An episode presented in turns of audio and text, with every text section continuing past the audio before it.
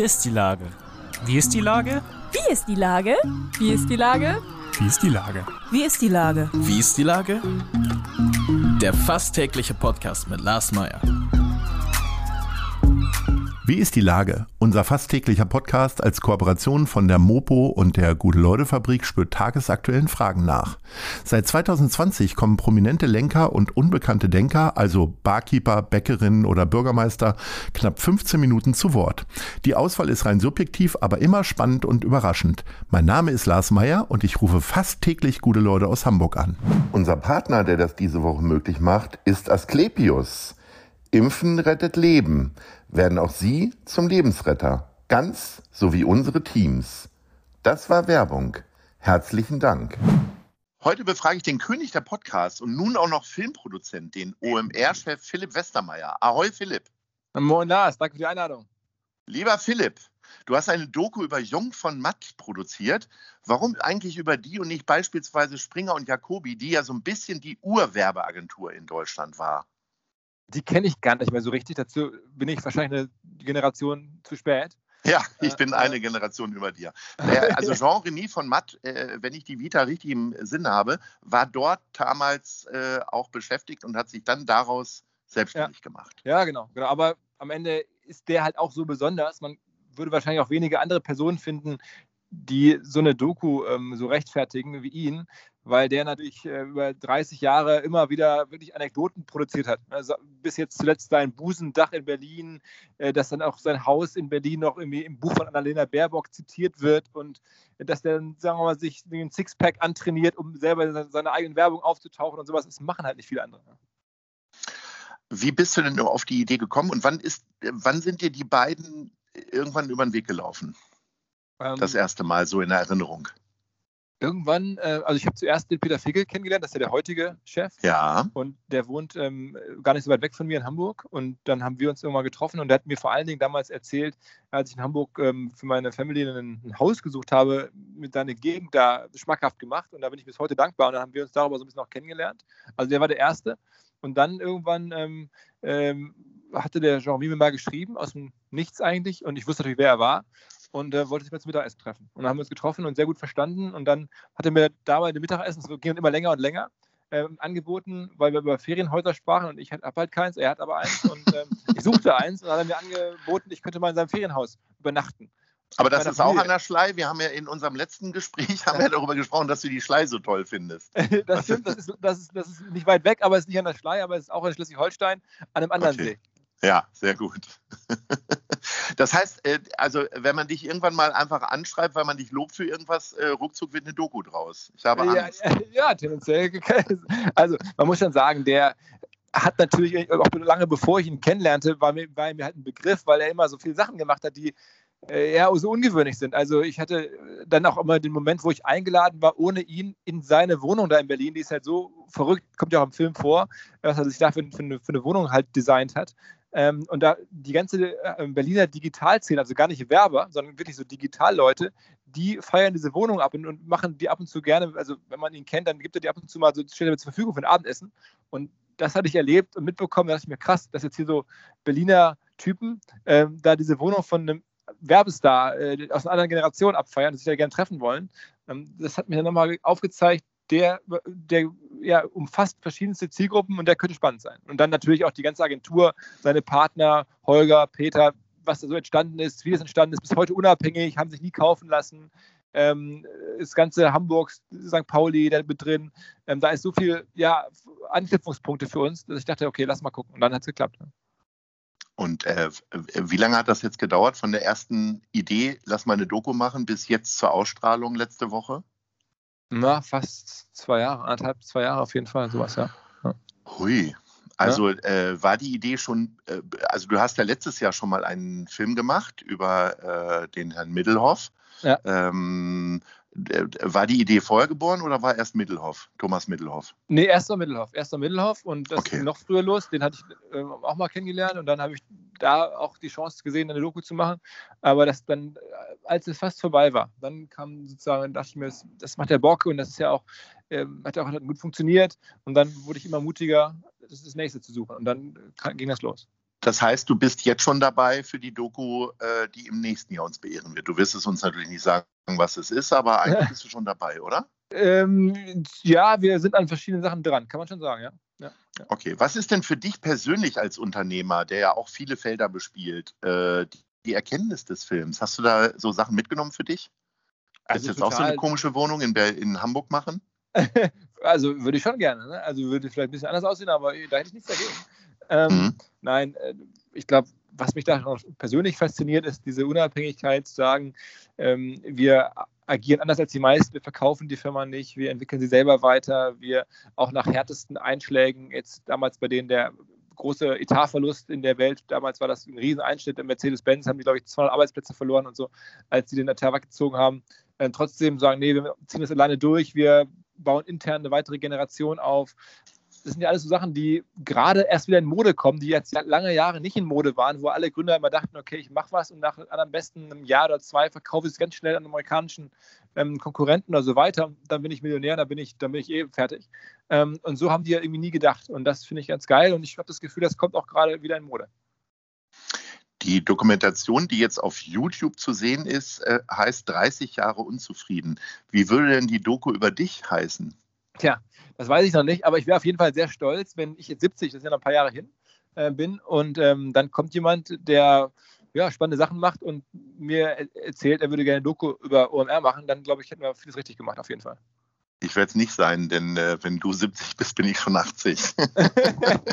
ja, aber derjenige, der es dann vielleicht sein wird, der müsste jetzt, ein spannender Gedanke, wie jetzt, ich bin jetzt ja. äh, 42, der Jeremy ist 70, also irgendwie dazwischen liegen 28 Jahre, das heißt, er müsste heute müsste diese Person 14, 14 Jahre alt sein. Genau. Ja, also da weiß noch gar nichts. Da läuft gerade jetzt irgendeiner mit dem Handy durch die Gegend und filmt Halfpipes oder sonst was und wird ja. dich dann irgendwann. Ja. Guter Gedanke. Sag mal, du hast ja auch echt viele Felder. Ich habe ja gesagt, äh, du hast jetzt nicht nur diese, diesen Film produziert. Ähm, das ist ja vor allen Dingen ein, äh, da ist ja Spaß, der ganz große Antrieb. Das ist ja eigentlich bei allen äh, Sachen der Fall, aber manchmal willst du auch Geld verdienen. Aber welches Feld zwischen Podcast und Veranstaltungen und Seminaren und so weiter? Weiter. Was macht dir denn am meisten Spaß? Also sagen wir so, Dokumentation machen und Podcast machen, das macht mir schon sehr viel Spaß, muss ich sagen. Das ist auch so, dass ich manchmal denke, wenn ähm, ich jetzt zum Beispiel OMR nicht hätte, ne, mir würde das irgendwer jetzt abkaufen, oder ich könnte es nicht mehr weiterführen, oder irgendwie kein anderes Angebot wäre unfassbar, dann würde ich wahrscheinlich das einfach auch so weitermachen. Ne? Da würde ich wahrscheinlich nicht jetzt ähm, Groß-Events alleine organisieren können, das ginge gar nicht, oder würde auch jetzt nicht alleine eine Software-Bewertungsplattform aufbauen oder, oder, jetzt selber irgendwie eine Online-Akademie bauen, aber eine Doku bauen oder einen Podcast machen, dann und wann, Leute kennenlernen, Leute treffen, äh, Leute begleiten, das würde ich, glaube ich, immer machen und im Zweifel würde ich dann gucken, ob es ein anderes Medium gibt, das es gerne haben würde für mich ist ja eigentlich so ziemlich jedes Geschäftsfeld nachvollziehbar. Diese Softwarebewertungsplattform, da habe ich mich gefragt, ähm, gibt es nicht sowieso schon überall Kundenmeinungen und Bewertungsportale? Warum ihr jetzt eigentlich noch? Und warum nur Software? Genau, also weil es das für B2B-Software, also eine Geschäftssoftware, nicht so gibt. Also ich gebe dir recht, es gibt für alles Vergleichsportale, also für Flüge, für Urlaube, für Kreditkarten, für Telefontarife, für alles Strom, aber halt für die Frage, ob du jetzt mit der und der Payment-Lösung oder mit dem und dem E-Commerce-System oder mit der und der E-Mail-Software oder Kollaborationssoftware oder auch wie Sprachrecording-Software als Firma besser unterwegs bist als andere, dafür gibt es nicht. Und schon gar nicht unabhängig von Menschen, die selber Nutzer sind, ähm, generiert. Und ähm, das haben wir gesehen und dann haben wir, okay, das bauen wir. Diese äh, Bewertungsplattform ähnlich ein bisschen ja auch wie die Doku, äh, hast du ja vor allen Dingen gemacht, weil du auf einmal Zeit hattest, ne? weil äh, die Veranstaltungen weggefallen sind, also allen voran natürlich das große OMR-Festival.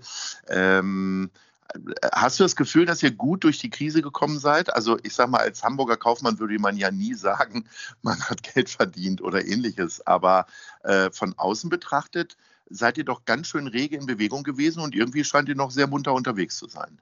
Ja, das ist auch so. Also in der Tat haben wir verschiedenste Sachen gemacht und diese Reviews-Plattform ist wahrscheinlich die, die, der größte Wurf und auch der langfristigste Wurf, ähm, der uns da jetzt irgendwie in der, in der Krise ja, gelungen oder aufgezwungen, wie auch immer wurde. Aber es ist ja auch an, am Ende eine Fortsetzung des Festivals mit anderen Mitteln. Ja, nicht jetzt mit den Konzerten und mit den ganzen Menschen treffen, aber mit der Kernfrage, wie kann ich Software ausstellen in der digitalen Welt. Ne? Bei uns wurde ja auch schon in der, in der, echten Welt Software ausgestellt. Unsere Aussteller waren Softwarefirmen. Das gibt es jetzt halt auch digital.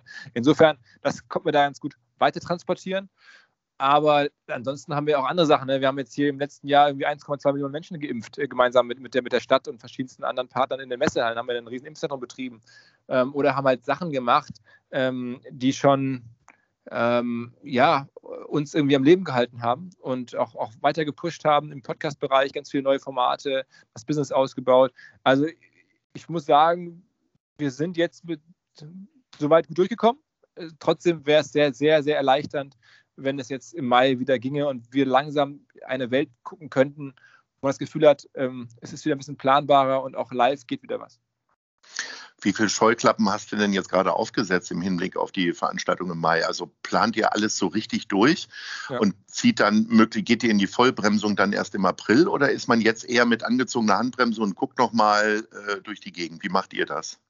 Also natürlich ist jetzt generell ein Umfeld da, wo alle ja wissen, dass sowas passieren kann. 2020, ne? da wusste das ja keiner. Also keiner unserer Dienstleister, keiner unserer Partner, wir nicht. Diese Vorstellung gab es einfach gar nicht. Dass, dass man so ein Event irgendwie acht Wochen vorher absagen muss wegen eines Virus. Das war einfach nicht in den Köpfen der Menschen drin. Jetzt ist es natürlich ganz anders. Und deswegen denken da alle anders drüber nach. Das heißt, auch ein Dienstleister weiß natürlich, dass ich jetzt nicht vor Kasse seine gesamte Leistung bezahlen kann und irgendwie ohne jede Absprache. Genauso wissen auch wir, dass unsere Kunden ähm, nicht einfach uns jetzt Geld überweisen und ohne jede Absprache. Das heißt, da, da hat sich schon die ganze Welt ein bisschen verändert aber alle gemeinsam ähm, haben wir die Hoffnung, Stand heute, ähm, Ende Januar, dass wir im Mai sowas machen können. Ne? In ähnlicher Dimension, wie das 2019 äh, ja zuletzt der Fall war. Und ähm, ich glaube, es wäre einfach schön für alle. Ne? Aber wir haben natürlich auch jetzt nicht vor, unsere Firma darauf zu verwetten. Und wenn wir dann feststellen, im April, es geht einfach überhaupt gar nicht, dann werden wir auch dann ohne das klarkommen. Äh, du hast gesagt, dass ihr das Podcast-Geschäft nochmal ausgebaut habt. Ähm, Sag noch mal ganz kurz für Leute, die wirklich nur diesen Podcast hören, berechtigterweise, äh, ja. welche Podcasts macht ihr und wie viel insgesamt? Also insgesamt über 100. Ähm, Boah. Ja, über 100 Stück. Wir haben mittlerweile arbeiten über 50 Leute bei uns im Podcast-Business. Ähm, dazu gehören dann große Formate, die man vielleicht kennt, Lanz und Precht oder von Montana Black, dem Twitch ähm, Star äh, und, und, und ähm, äh, aus der Ecke kommt vieles. Wir haben aber auch mit, mit Tim Melzer, mit äh, Mats Hummels, mit äh, Miki Weisenherz, Fußball MML, also aktuell mein Lieblingspodcast, Fußball-Comedy. Ähm, also dann haben wir Firmenpodcasts, wir machen ähm, Podcasts für Firmen wie Red Bull, wie Facebook, äh, wie Vodafone, viele andere. Ähm, und daraus ergibt sich dann ein sehr buntes Portfolio. Wir haben Tim Melzer schon angesprochen. Äh, wir sind nämlich jetzt schon bei der Top 3, äh, die unsere kleine Kuschelfragerunde immer beschließt. Ich möchte gerne, äh, das ist auch reiner Eigennutz natürlich, weil wir ja auch in der Schanze sind. Da treffen wir uns immer in einer Location. möchte ich gerne die Top 3 von dir wissen, wo du denn am liebsten mittags isst. fangen wir mal, fangen wir mal, genau, fangen wir mal bei Platz 3 an. Ähm, bei Platz 3 würde ich sagen, ist es das neue Lokma. Ähm, da gibt es auch sehr gute Salate. Das ist aber ein sehr fleischlastiger Laden. Wahnsinn, ähm, was da für eine Schlange immer vor ist mittlerweile. Ne? Ja, haben die gut gemacht. Die Und gut jetzt gemacht. machst du noch mehr Werbung dafür. Das ja, weil jetzt kommen wir ja gar nicht mehr dazu. Ja. aber dann, ich finde diese Plätze auch am Fenster, wenn man da so sitzt, und dann laufen ja. Leute auf der Bartelstraße oder Sandstraße ist, glaube ich, da vorbei. Ja. Ähm, das ist schon schön. Und dann kriegt man da irgendwie einen leckeren Salat mit irgendwie, das finde ich, find ich gut. Ähm, Den Salat sagst du natürlich jetzt nur hier für unsere Hörerinnen und Hörer. Nee, der ne? ist wirklich am meisten. Also da gibt es einen Salat mit Tomaten, kleinen geraspelten Nüssen und kleinen geraspelten esse ich deutlich mehr als die Fleischsteller. Ja. Ähm, ist, ist auch, glaube ich, sozialer Wunsch, hast schon recht, aber ist auch so. Ähm, ja. Und äh, auch das nächste Ding, also ist jetzt hier irgendwie, auf Platz zwei wäre jetzt auch ein Salatplace. Und zwar ja. wäre das ähm, Brunos Käseladen. Allerdings nur. Oh ja, sehr gut. Toll. Allerdings ja. nur von der macht ja die Salate nur von, ich glaube, März bis Oktober oder so. In der Winterzeit gibt es die ja nicht. Ähm, ja. aber in der Zeit ist das wirklich, wirklich der beste Salat in der Schanze, ist äh, auf dem Schulterblatt Brunos Käseladen, da nicht Käse kaufen, das auch, aber nach Salat fragen. Ähm, und dann gibt es da echt super Sachen. Ähm, da freue ich mich, wenn es jetzt früher wird und das da wieder möglich ist. Und niemand ist mehr gespannt, was Platz 1 ist. Genau, das ist dann jetzt irgendwie Fleisch pur, äh, ist es ja auch nicht, ähm, aber klar, ich, das ist so, wir sitzen direkt hinter der Bullerei. Ähm, Tim Melzer ist ein enger Freund von OMR, von mir. Ähm, das ist einfach, das ist für mich die Schanzendrehscheibe ähm, und da bin ich dann auch regelmäßig klar. Ja, im Moment ist ja zu. Ne? Ja, momentan müssen wir, kriegen wir keinen Salat bei Brunos äh, Käseladen, äh, kein Essen in der Bullerei, also gehen wir natürlich zu Lokma. Mein lieber Philipp, es war wieder ein, äh, ja, es war wieder eine ähm, große Freude, mit dir zu sprechen. Ähm, wir lassen jetzt nicht erst wieder ein Jahr vergehen, äh, sondern ich würde sagen, wir fragen mal so im April, äh, wie der Stand der Dinge rund um das OMR-Festival ist. Ich habe meine Karten schon gekauft und ihr könnt es jetzt auch alle tun, liebe oh, Hörerinnen und Hörer. Äh, Philipp, alles Gute, herzlichen Dank und ich sage Ahoi. Äh, Lars, vielen Dank fürs Vertrauen ins Festival und in uns. Ähm, wir werden dich nicht enttäuschen und euch alle anderen auch nicht. Vielen Dank fürs Gespräch. Tschüss. Tschüss. Eine Produktion der Gute-Leute-Fabrik in Kooperation mit der Hamburger Morgenpost.